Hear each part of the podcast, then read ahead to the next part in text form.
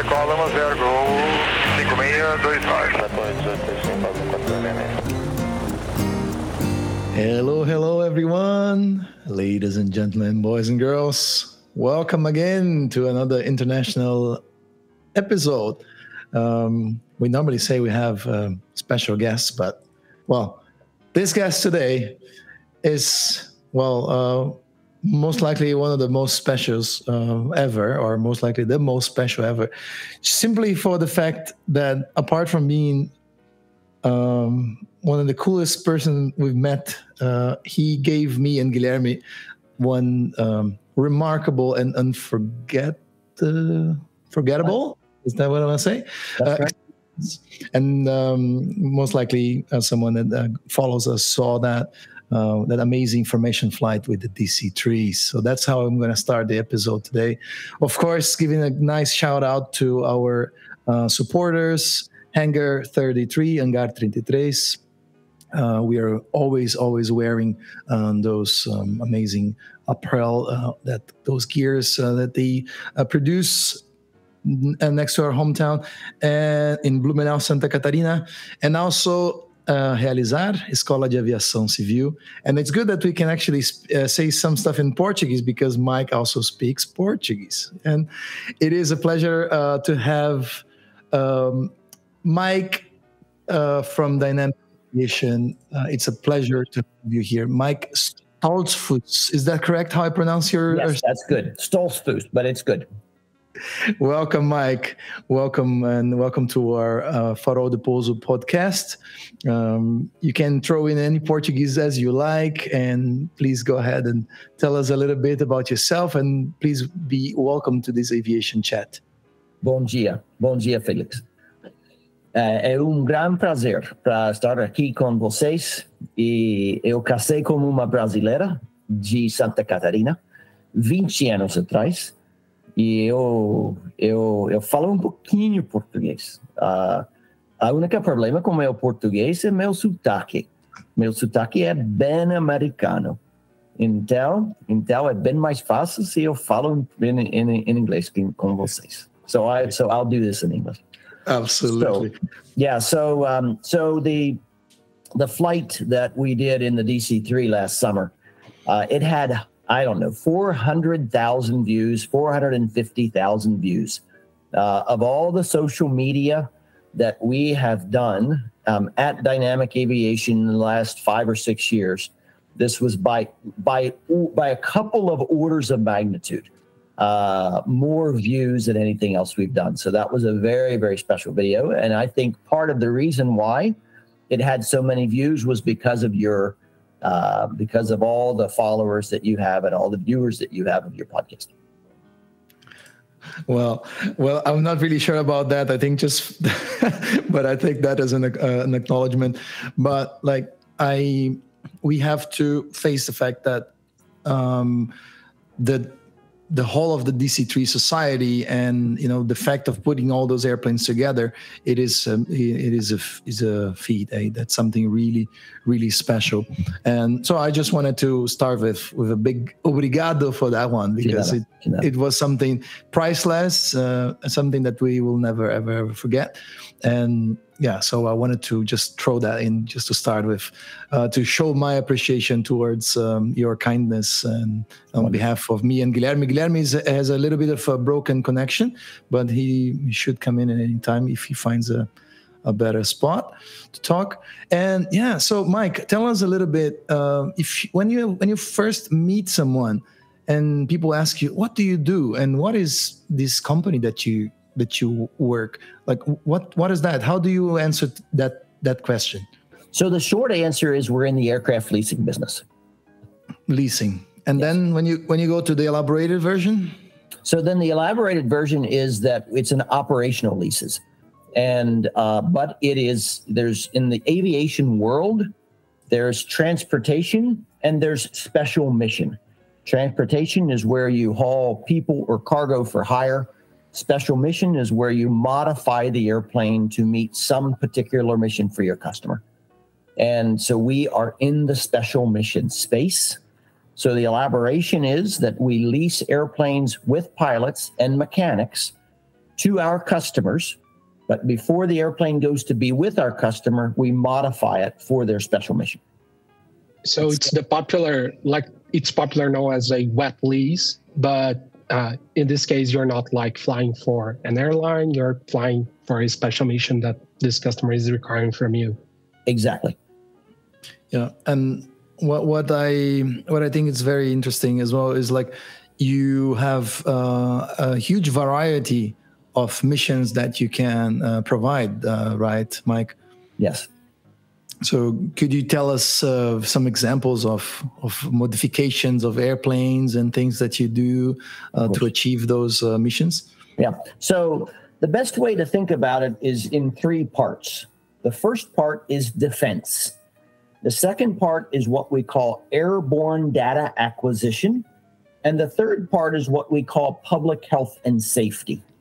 So, if you'd like, I'll kind of talk through a little bit on each one of those. Yeah. So, uh, yeah. so defense is what we call um, the the moniker is ISR. It's intelligence, surveillance, and reconnaissance. It's essentially, and this is done by governments around the globe. Um, it's essentially gathering intelligence via either surveillance or reconnaissance. Most of it ends up being reconnaissance. And uh, so what we do is the customer, as an example, I'll give you, I'll give you the, the most powerful example that we've ever done. And that is the um, the counter IED. So if you know the improvised explosive device, this is what was going on in, in multiple conflicts throughout the 2000s and 2010s. And uh, the IED would explode and would either maim or would uh, kill a soldier. And so the idea was let's get, let's find the IED before the IED finds us. And so we would then, we are the airplane guys, we're not the technology guys. We would then connect with customers. They would, we would work together to integrate the technology onto the airplane. We would then go down range wherever the conflict was, armed conflict was, and we would, through a process, we would help find IEDs we, Dynamic Aviation, small little company here in the Shenandoah Valley of Virginia, kind of like Santa Catarina, um, we uh, have saved thousands of lives as a result of of uh, nominating IEDs. So that's one example. That's the best mm-hmm. example in defense. Mm-hmm. You mean to keep going, or do you have anything there to? No, yeah, just uh, yeah, just, let's go for the next one because uh, we have so many things to talk about, and okay. we can uh, explore more the other topics also. Okay, so airborne data acquisition is much more commercial in nature, and it has a it has a wide variety. So we could be remote sensing, where you have a sensor and you're gathering some form of data on the ground. As an example, we would go out and from 20,000 feet with a King Air 200, we would go out and study stuff that's going on with agriculture. Um, it could be aerial photography, which is just standard, where you go and you do high altitude aerial photography, and then you have these maps. Uh, it could be um, a geophysical survey, where we will look for uranium, we'll look for oil, we'll look for diamonds, and we do that all over the world. Um, so that's those are examples of airborne data acquisition. By the way, we have flown in over 125 countries. So we've literally flown all over the world. So um, the third then is what we call public health and safety. Public health and safety uh, is very similar to airborne data acquisition in its breadth. So we will we release sterile flies. Sterile flies make fertile flies. There's no offspring we spray for mosquitoes. So if there's a hurricane that comes through the Gulf of Mexico and goes up into the States, there will usually be a couple of weeks later, we'll go and we'll spray the mosquitoes. Um, we release bait to vaccinate uh, coyotes and wolves. We have three 737s, 737 500s, which have the most sophisticated uh, spray system ever created in the history of spray systems, which that's a small market. And we use those to um, for oil spill response. So if there's an oil spill, we then we go and we spray the we spray the uh, the, uh, the the oil spill.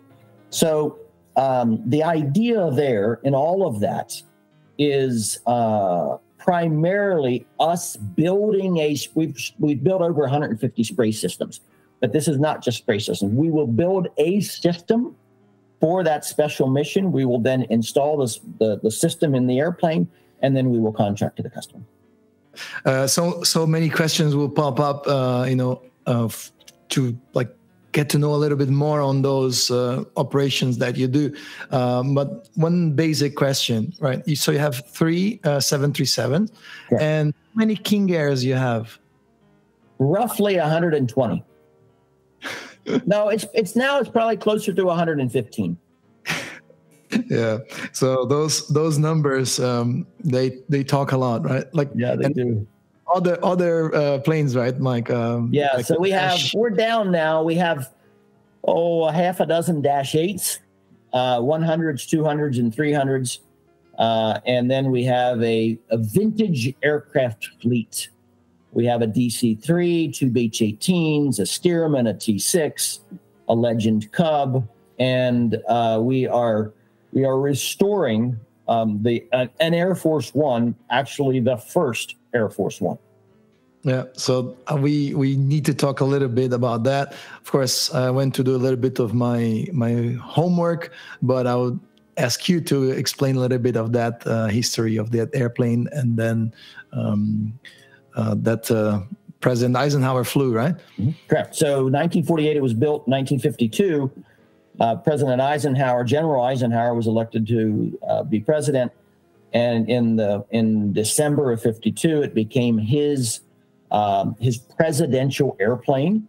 In 1953, there was a concern that they may have had a midair um, over Richmond. It wasn't a midair, but they were. It was the same. It was 8610. It was Eastern 8610, and it was Air Force 8610.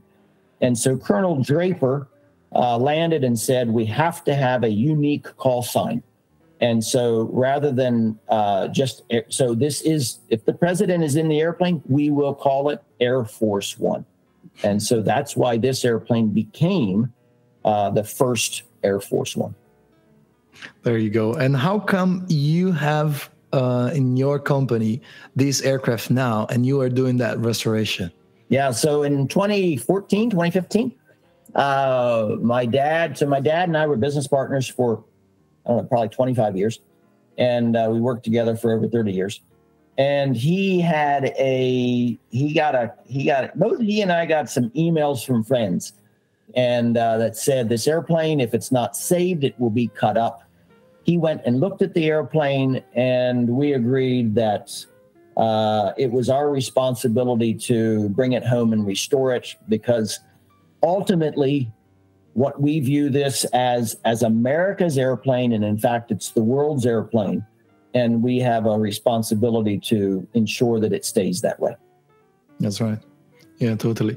So um, we have um, we talked about a little bit about your operation uh, in in the defense, and then the civil, and now the vintage uh, part. But I think that that vintage comes uh, like makes a good link to go back uh, into the DC3 to talk a little bit about Miss Virginia as well. And then if you could recap, like how did the dynamics started and how was was your connection with your dad in terms of both uh, the company itself, but also that amazing story that you told us so proudly that day inside the DC3 about the restoration and all that. So if you could tell us a little bit of of uh, the combination of uh, dynamic aviation history and the DC3 would be amazing. Yeah, I'll do that. So, 1936, my grandfather bought his first airplane. It was an Aeronca C2. Uh, it was uh, 37 horsepower, and uh, you know, like it was a it was a very unique experience. My grandfather was then over the course of uh, about 40 years, he bought and sold and operated close to 100 airplanes. He had a fleet of Stearmans. He had a fleet of Beech 18s, a fleet of DC 3s, a fleet of Chase box cars. Uh, he had a Hellcat. He had a no, not a Hellcat. Uh, no, he had a Hellcat. He, no, no, no. He had a he had a Wildcat. He had a um, he had a fleet of TBMs. So he was he also had a parts business. But ultimately he had this interest before he got into the airplane business, he was an auto he had an auto body shop. So he was a structures guy. And when he bought his when he when he bought some airplanes, he lived in southeast Pennsylvania, which is a agriculture re- region. He had grown up on a farm, and so he started crop dusting. He didn't start crop dusting because he wanted to be a crop duster. He started crop dusting because that was the market where he could go and fly airplanes. And so this idea of buying an airplane and modifying it and putting it into some special mission, it began with my grandfather in 1936. So moving forward, um, so my my my dad and my uncle they they grew up. So my in the late 30s, my grandfather bought a farm and converted that into an airport. It had a grass strip, 2,600 foot grass strip. And so um, right behind the house was the grass strip. So my dad and my uncle grew up with airplanes literally in their backyard, not figuratively, literally in their backyard. And so 1967, they both decided they were they were not going to be in my grandfather's business anymore. They moved to Virginia, where we live now, to go to university and um, they paid for their first semester of college. They paid for their first month's rent. They went and got a loan and bought an airplane and sold it. And now they were in the aviation business. They never worked for anybody else. They just wanted to be entrepreneurs.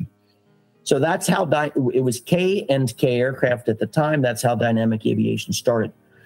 so, so my dad and my uncle ran the business for seven years. My my uncle then became a pastor. He moved away, moved to Ohio and then my mom got involved in the business and and they spent they bought the airport that we're on now in 1974 and uh, they spent from 1974 to 1981 all they did every year was try to make a $15000 airport payment on december 15th and that's what i remember growing up we had three employees and it was one of those bootstrap bootstrap entrepreneurial stories so, so moving forward, so my grandfather bought five DC3s in 1964.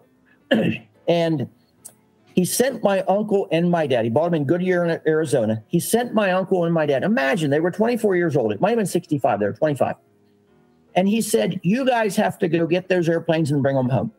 Can you imagine this? Two 25 year olds. This is how much confidence he had in my uncle and my dad. And so they got type ratings. They went out. They they hung a couple engines on, flew an airplane home, pulled the engines off, put them on a truck, took them back out, and did that five times.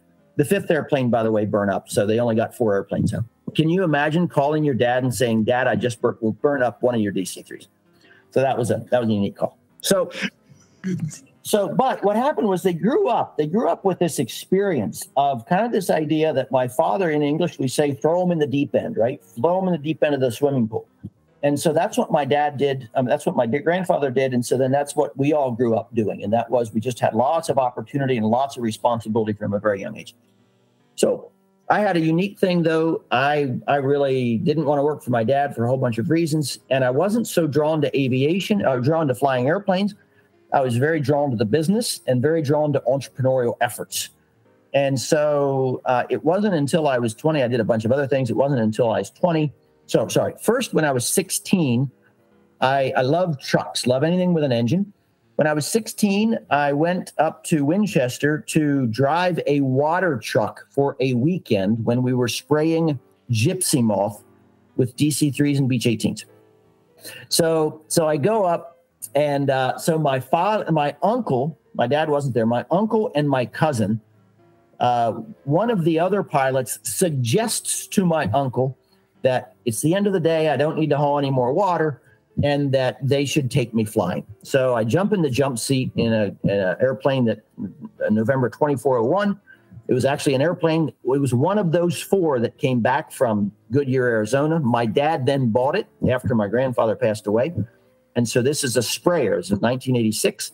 And I go out and I'm sitting in the jump seat and we're spraying gypsy moth in West Virginia, 75 feet above the trees. Imagine this with rolling terrain. And then you come at the end of the spray run, you turn into a 45 degree turn and then you roll to the left 45 degree turn around. You're basically hanging on the wing. And um, I said then and there, I said, if I ever become a pilot, and this may sound kind of funny, I said, if I ever become a pilot, I'm going to be a DC 3 spray captain, right? I didn't say I'm going to be an A380 captain or an A320 captain or a seventh. I said, I'm going to be a DC 3 spray pilot. So four years later, I'm 20 years old. I, uh, I do an agreement with my dad to go on a contract with him for six weeks. I owned my own truck. I leased my truck to him, and and he gave me a great day rate. And uh, so on the second day, this is gypsy moth spraying, right? So it was too second day of the contract. It was too windy to too windy to spray, and so one of the pilots says, "Mike, let's go fly a Cessna 172." I go out, and you guys know what this is like. I go out and I fly the airplane, and I mean hook, line, and sinker. I am done, right? I now I could I could see it, right? Okay, fine. Now I know exactly what I'm going to do. By the end of that spray contract, I then said, I'm going to do everything I can do to be a DC 3 co pilot in a year from now. So I then spent 12 months while I was working full time. I got all of my ratings. I got 250 hours, my instrument multi uh, uh, uh, commercial. And a year later, I was a co pilot in a DC 3. And then six months later, I had 500 hours total and my dad checks me out in a Beech 18. Can you imagine this? 500 hours. Six months after that, uh, I then did a bunch more flying. I had about six, 700 hours. And then I get a type rating in a DC 3. So 24 months after I start flying, I have 750 hours and I get a type rating in a DC 3. So this was like my dreams are coming true. Well, because the problem I, is the problem is Felix. I could I could tell these stories just on and on and on. But that's so, exactly why we're here because we want to hear that and you want to you know be part of that history now and be you know like we're we're re- literally like stoked by those stories uh, since the moment you told us first time and you can go on and on like yeah full full trust yeah, probably we are going to have to to to reschedule some other episodes to hear his stories because okay. I, I, you guys cannot see because we we don't use the image, but uh, we're all like with our eyes wide open listening say, to this. Say, we can say that in, Portu- in, Portuguese as well, right? Tá, yeah. A gente tá, tá babando aqui, né? So, um, well, yeah, because... Me, can, can I tell you a little bit more about the DC-3? Of course, please. All right, all right. So there's something about the DC. I'm just gonna, and you're right, And Enrique. The uh, it's Enrique, right? Yeah, it's Enrique. You're, you're right. So I, I'm just gonna give you. So I love the DC three. Okay, I mean it's an airplane that I actually get emotional about when I talk. Like I'm getting emotional right now, right? Like this is an airplane I get emotional about when I talk about.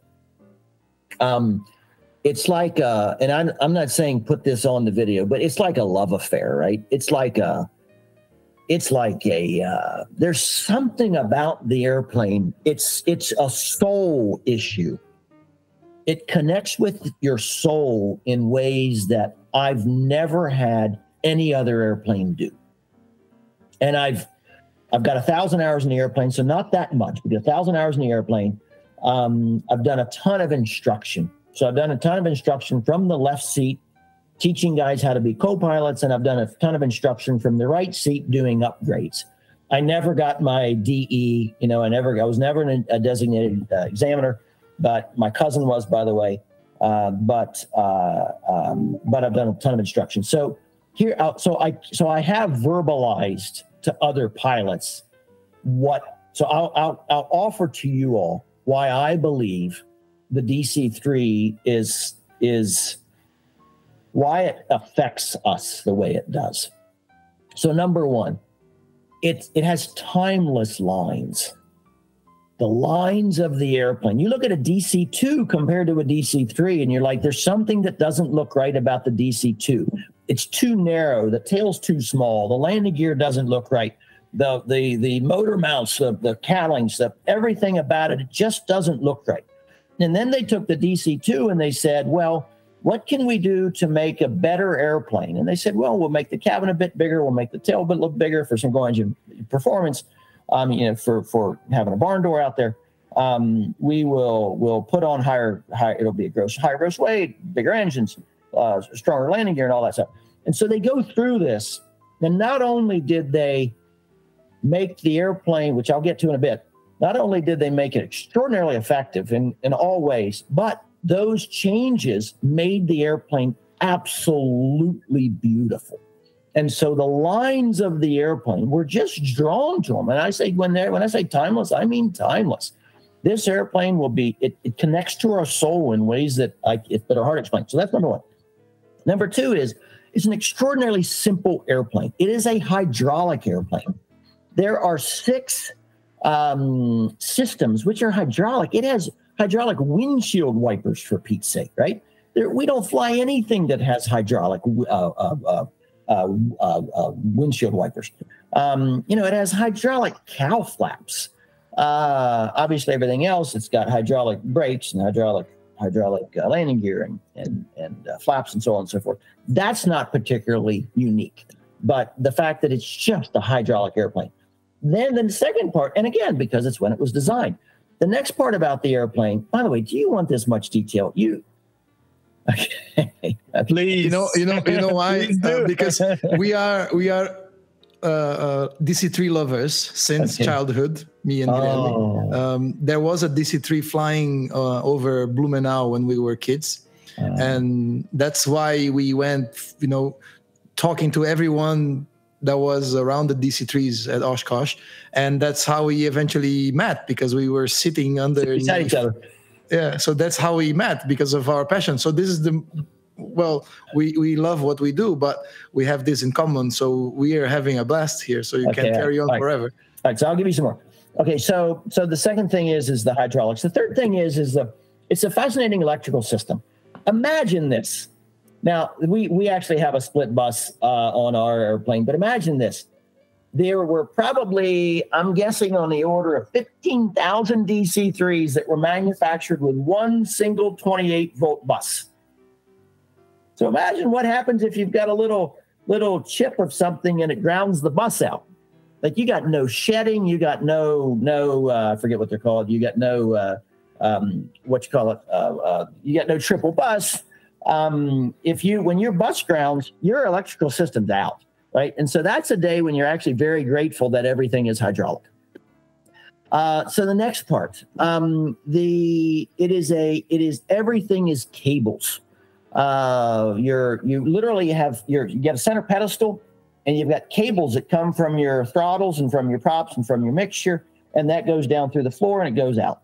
And so it's just a cable direct. It's not even there's no servo. Uh, well, there's servos, but there's I mean there's no servos between on the on the on the uh, the uh, the flight controls. There's no servos on the on the center pedestal. It's just a direct cable. So what does that mean?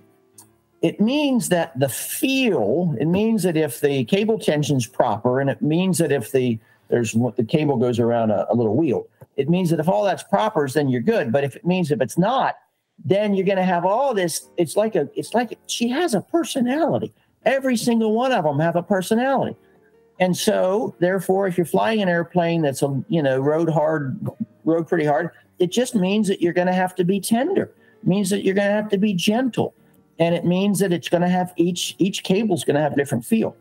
The next part then is, man, I can't believe it's very rare that I give this much detail on a DC. Um, the next part is next next week again. Okay, okay. So the next part is is the control inputs. So when we fly, so we fly a bunch of King Airs. We talked about that. Um, when you do a control input in a King Air, it's essentially like a race car, right? You do this, the airplane turns. When I, um, you can't see it, so when you do a little, you do a little put input, and the airplane immediately turns. A DC3 is like what we call a Mack truck. So I don't know down there. I don't know. If, I don't think you've got Mack trucks. It's like a Volvo. It's like a 50 year old Volvo, right? And an old Volvo has has bearings that are that are shot.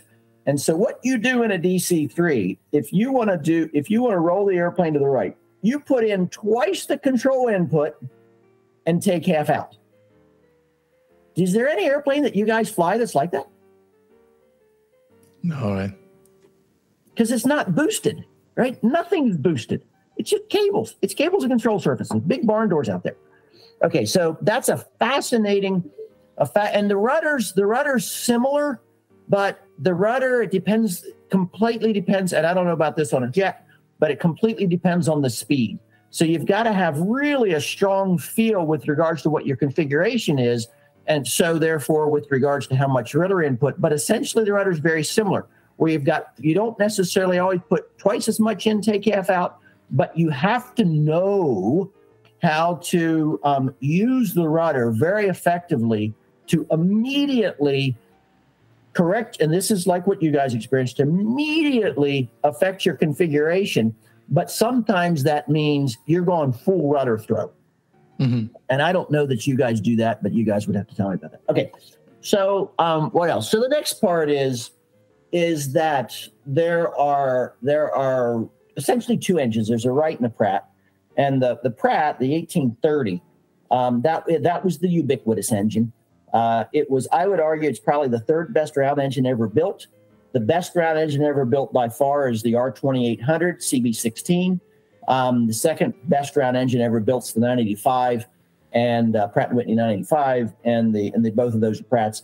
And then the third, I would say, is the 1830. So therefore, the 1830 is an engine that that all of us we can sit between two of them and you got a ton of confidence. Now we had Wrights. We had a whole slew of Wrights. We had a one airplane with 202s another airplane with 56s another airplane with 76s another airplane with 80bs and then we have uh, right now we have a, a, a, a uh, dc3 with that with 1830 7594s it's kind of a hybrid. So the point of that is is that you could trust the engine but that's not the primary issue with 1830s.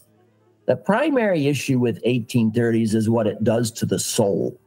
And it doesn't matter if you're up front in the airplane, if you're in the back of the airplane, or whether you're on the ground when the airplane flies over.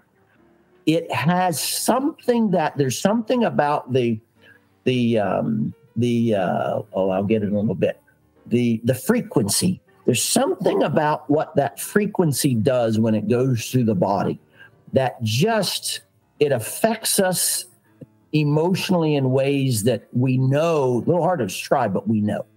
So you take all of that. You take this you take the lines of the airplane. You take the the oh by the way one more thing on the airplane. So when the airplane was was was designed so call this 36 37 the dc3 specifically you know, there was no AutoCAD, there was no AutoCAD, there was no.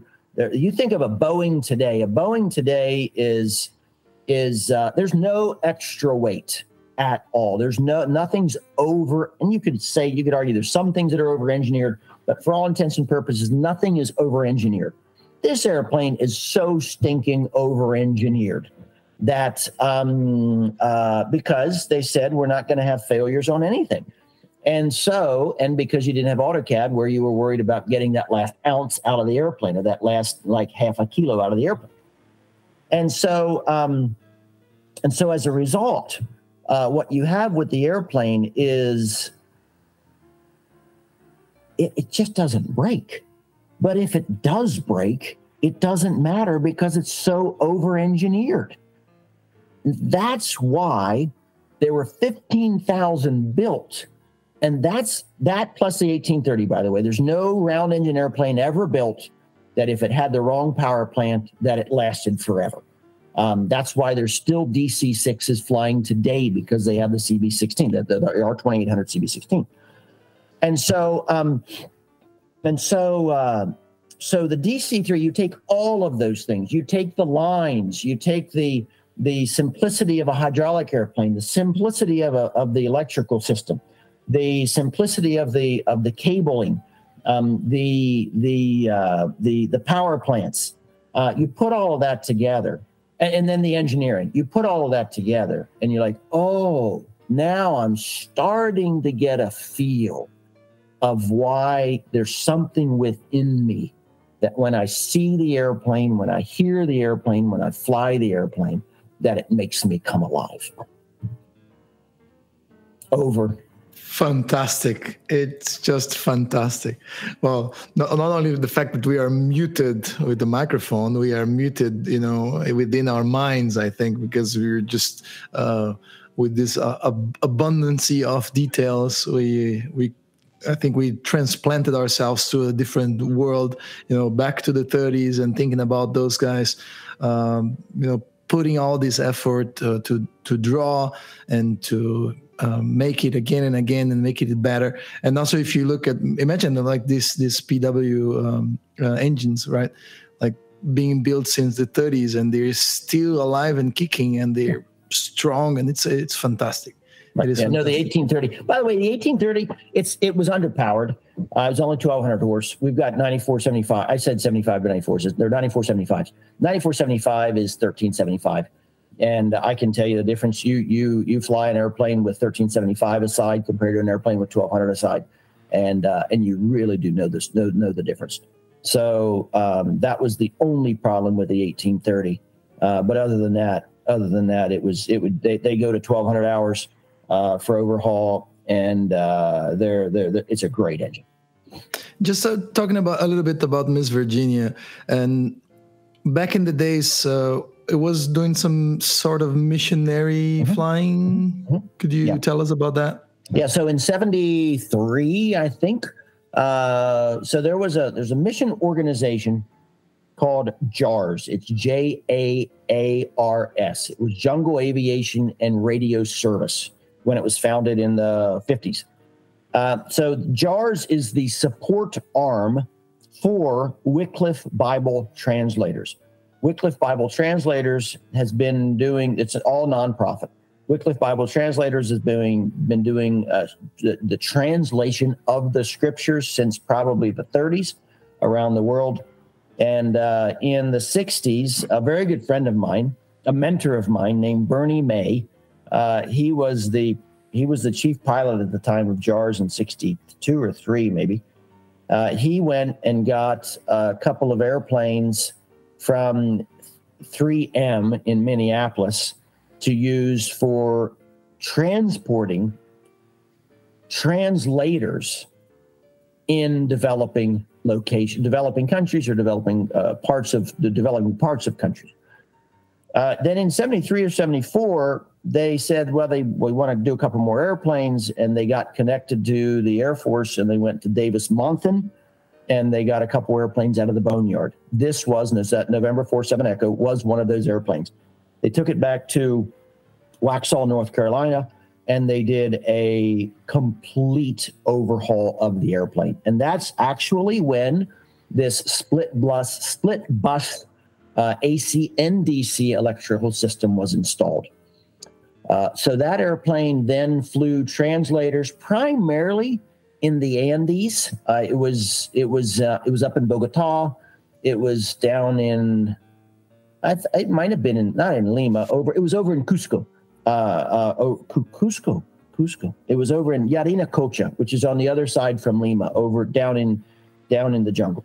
Um, and it did that for a number of years, and then they sold the airplane to a guy that did tours uh, a Japanese gentleman who did tours out of LA into Vegas, and then we bought it in 1990.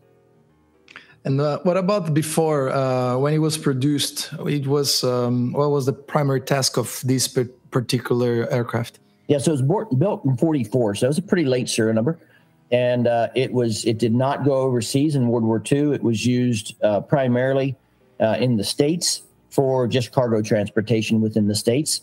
Um, after the war, uh, it then continued in service until I'm pretty sure the early 60s uh, when it went into the boneyard.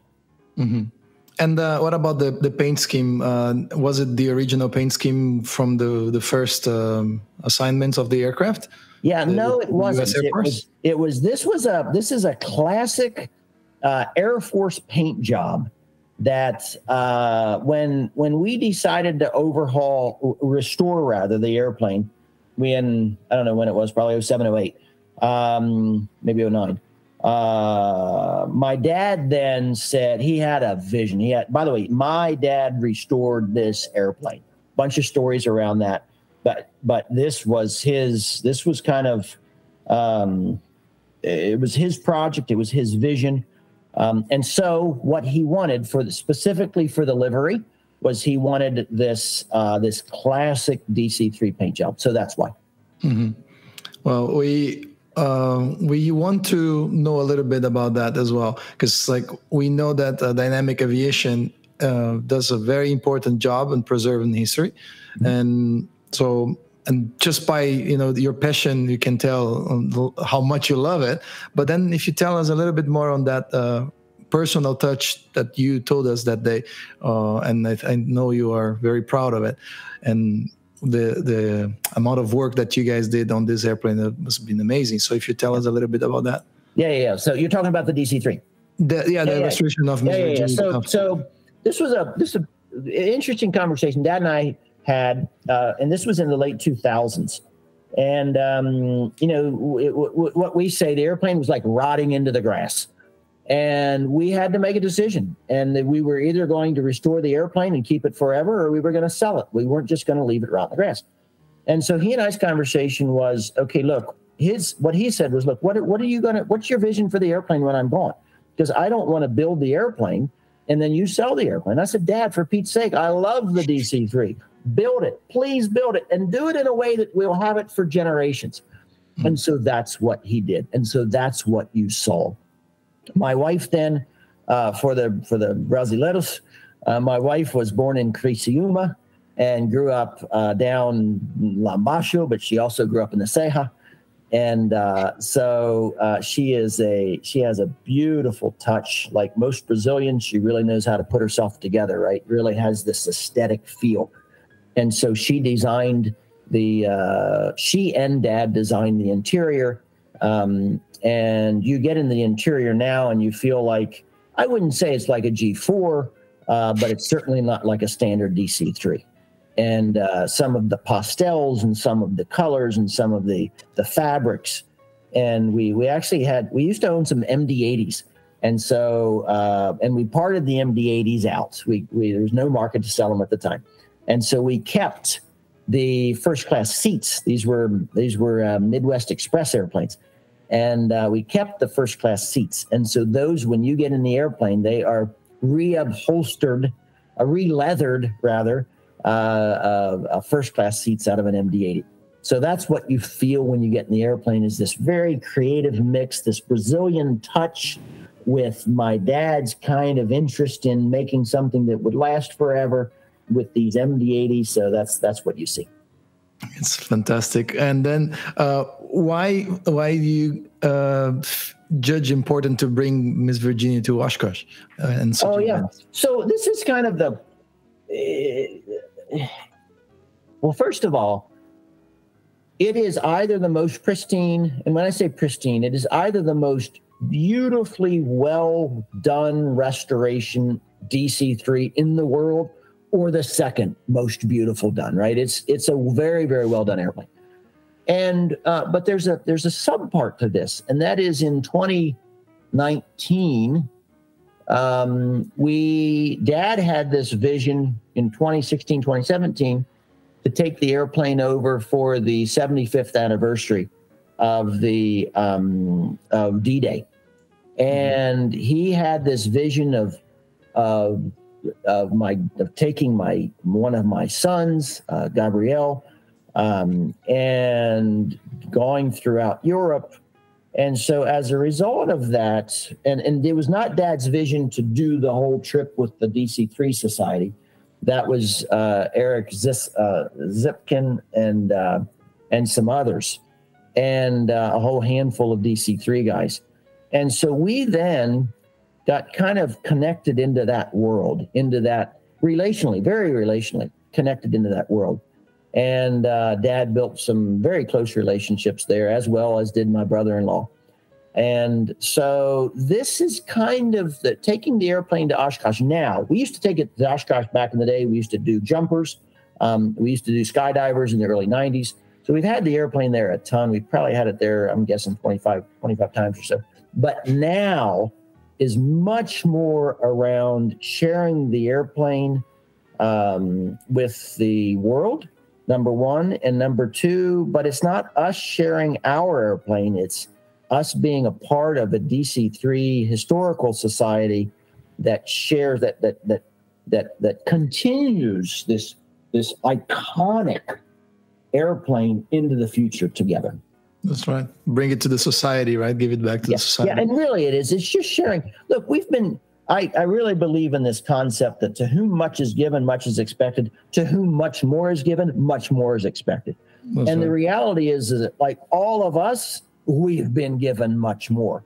And in this case, it's a DC 3. So for Pete's sake, let's take that airplane and let's share it with the world and let's use let's let's allow the airplane to be used in a way that would inspire anyone. It could be a two-year-old, it could be a five-year-old, ten-year-old, twenty-year-old, uh, the whole way up to guys that are you know that flew the airplane uh, in the fifties. on a particular note for us was you know uh, a life-changing uh, experience you know through the connection that we did and the fact that we were speaking portuguese me and guilherme and then you guys just came like oh so vocês são brasileiros so imagine like it was you know those things um, those are the the real life examples that we look up and we say yeah thanks god so Amen. you know, those those those are those are this uh, the daily reminders of the existence of the almighty right Amen.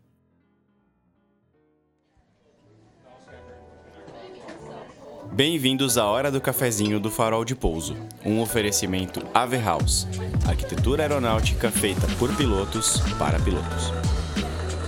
Ajude o Farol de Pouso Podcast a produzir mais conteúdos como esse e nosso editor secretário a checar suas carteiras. Você escolhe o valor mensal para ajudar. É rápido e sem complicação.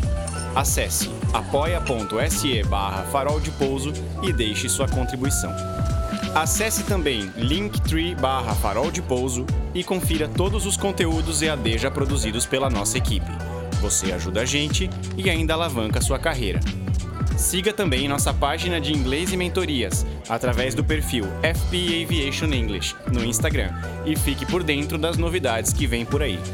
Um forte abraço e muito obrigado.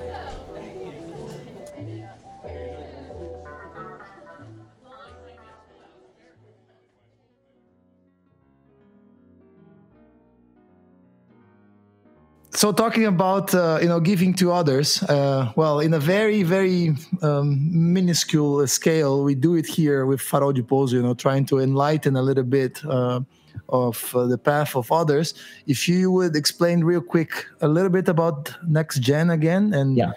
your involvement into that Yeah, so next gen aviators.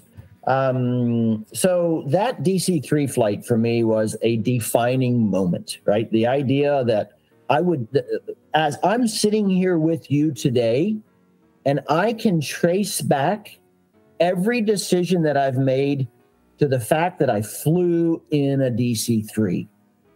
That had that had as much of an impact on my life and actually, I always believe that it had more than the fact that I grew up in an aviation family. It's probably not true. The aviation family probably had more impact than that flight.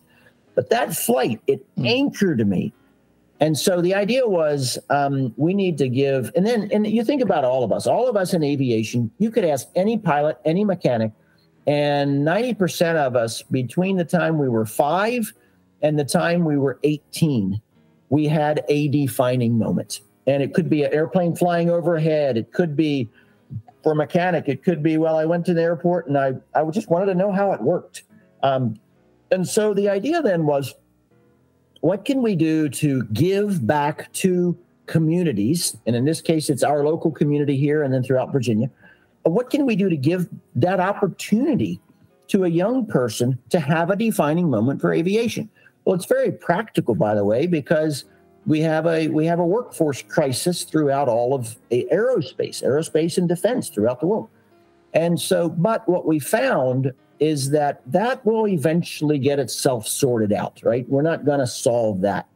What our responsibility is, is to create, and we've done this, we've done 6,000 students um, so far, where we have this three hour experience where a, a group of students will go through, they'll, they'll actually construct a small biplane, a little like a, um, it's just they're fabricating, bending metal and, and doing pop rivets.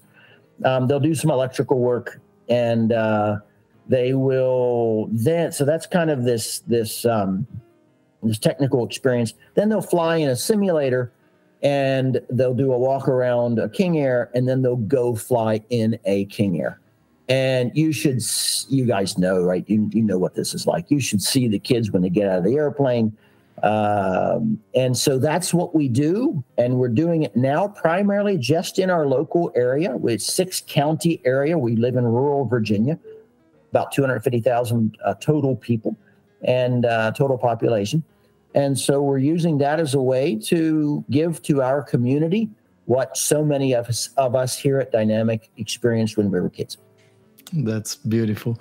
Uh, for us, like I clearly remember um, those moments of the DC3 of this um, this uh, uh, this DC3 in Blumenau flying uh, over my head, and I'm you know running out. Just you know, maybe I was four, you know, only with the underwear, going out to the garden, you know, running to the grass then the, the dog will come along with me and you know like staring and listening to that the sound of those engines. And i know exactly how it is. So we need to uh, thank you for doing this uh, with the next gen uh, aviators as well.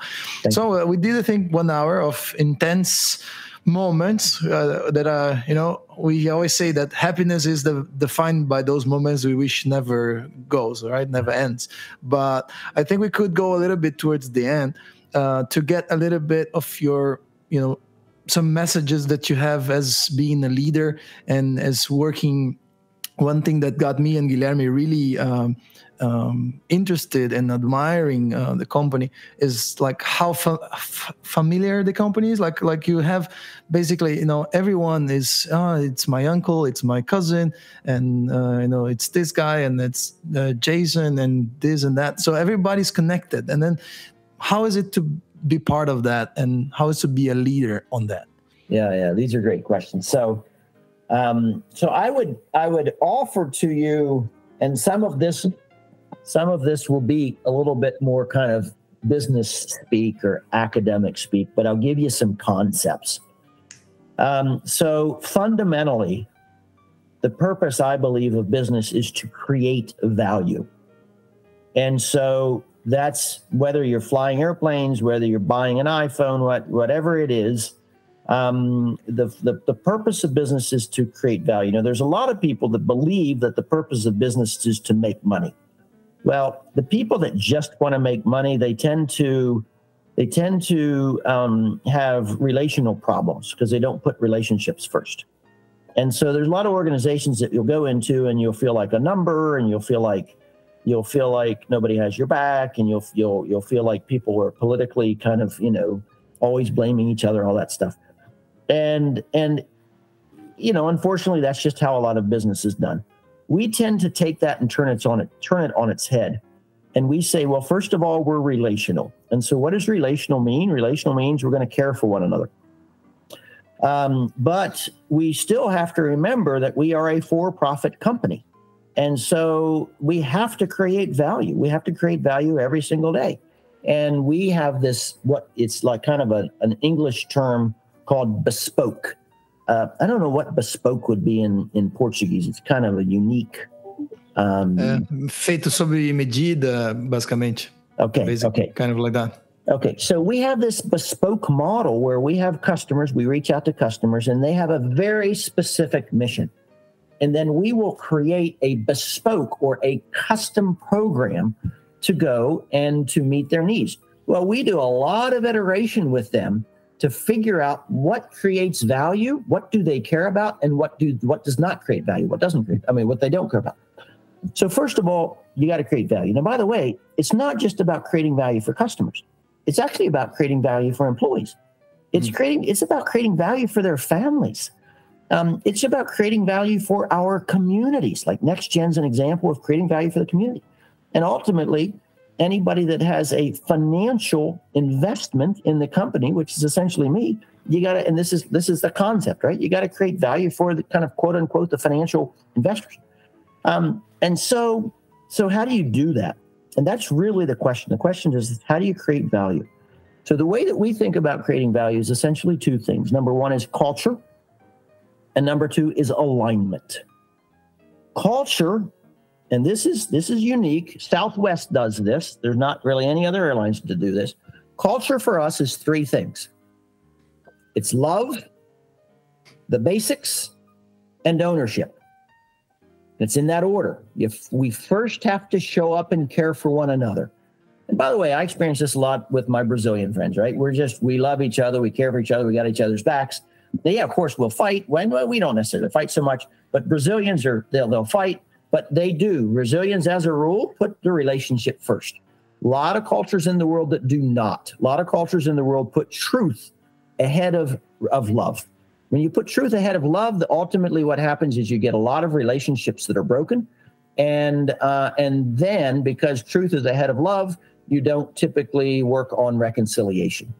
For us, love includes love has to do with you know being patient being kind and all of these things but it also has to do with reconciliation so we work hard at dynamic every day remember this is culture what's first thing in culture is love well, we work hard every day at reconciling with one another.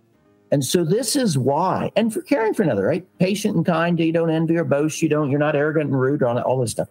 And so this is why when you're with the dynamic folks, culturally, we really do. We not only care for each other, but listen, we fight a ton. And when we fight, it's usually behind a closed door. When we fight, if we hurt each other's feelings, we then reconcile.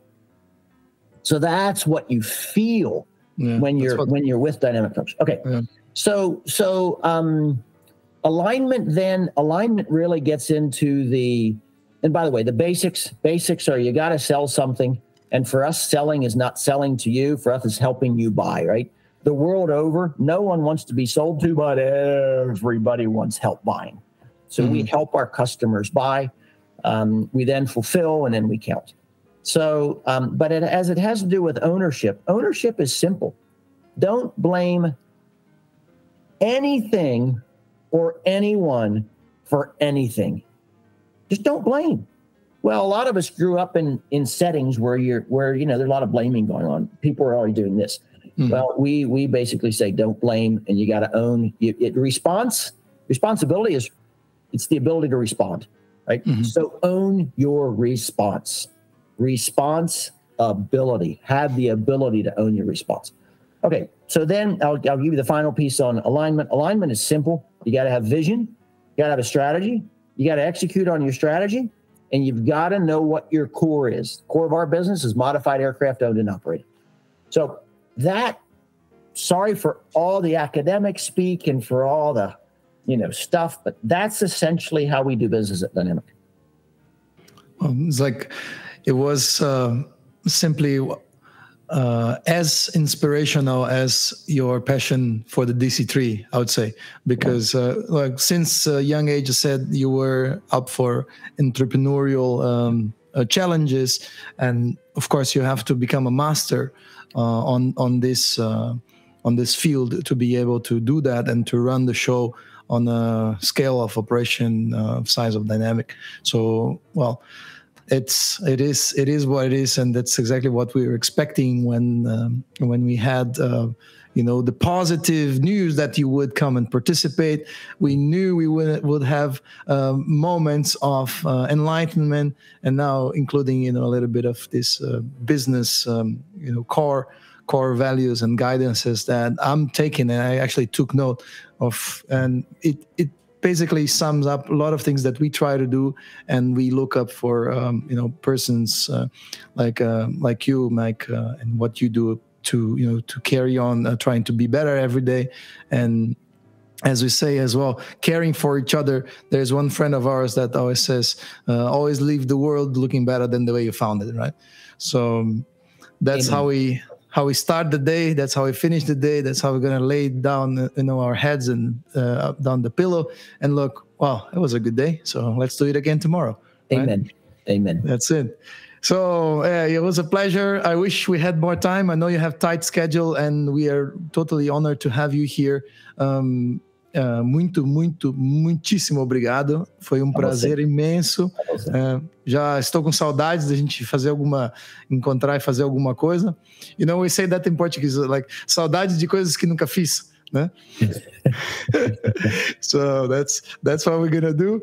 Uh, temos, day, temos mais tempo, né? of course. um, yeah, we really want to go and do that. Um, as you said, that they like that we need to go and visit um, Bridgewaters, and we're gonna we will do that. Yeah. We'll do that for sure. Felix, I am very grateful to you, Guilherme, and and Hiki, um, for your. So what you what you're doing is you are essentially taking this love that you have for aviation and you are connecting people that are in this space right this in this aviation space that have had that have had life-changing experiences. And you're taking your time which is a lot of time you're taking your time to um, draw these stories out and then to uh, share these stories with the world in a way that changes the world.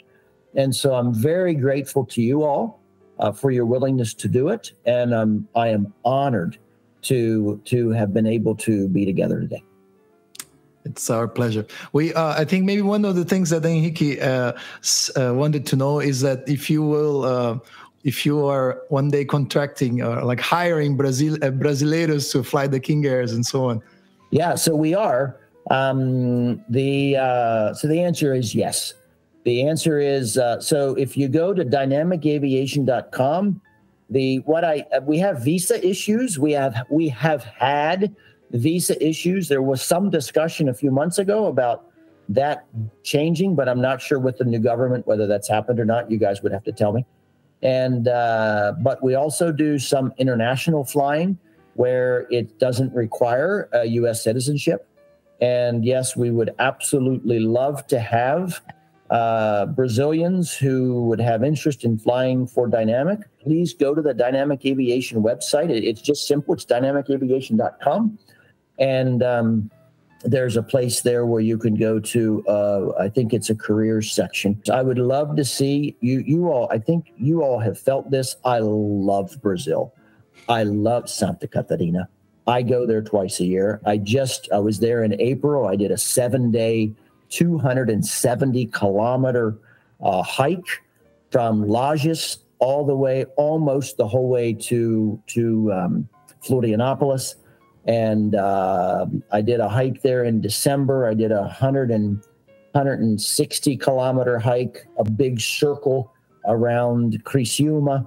And so I really do. My boys, right? My boys, their lineage, half of their lineage is is from Santa Catarina. So I really do love Brazil. I love I love the culture, and I would love to see a whole ton of Brazilians being a part of the dynamic aviation family.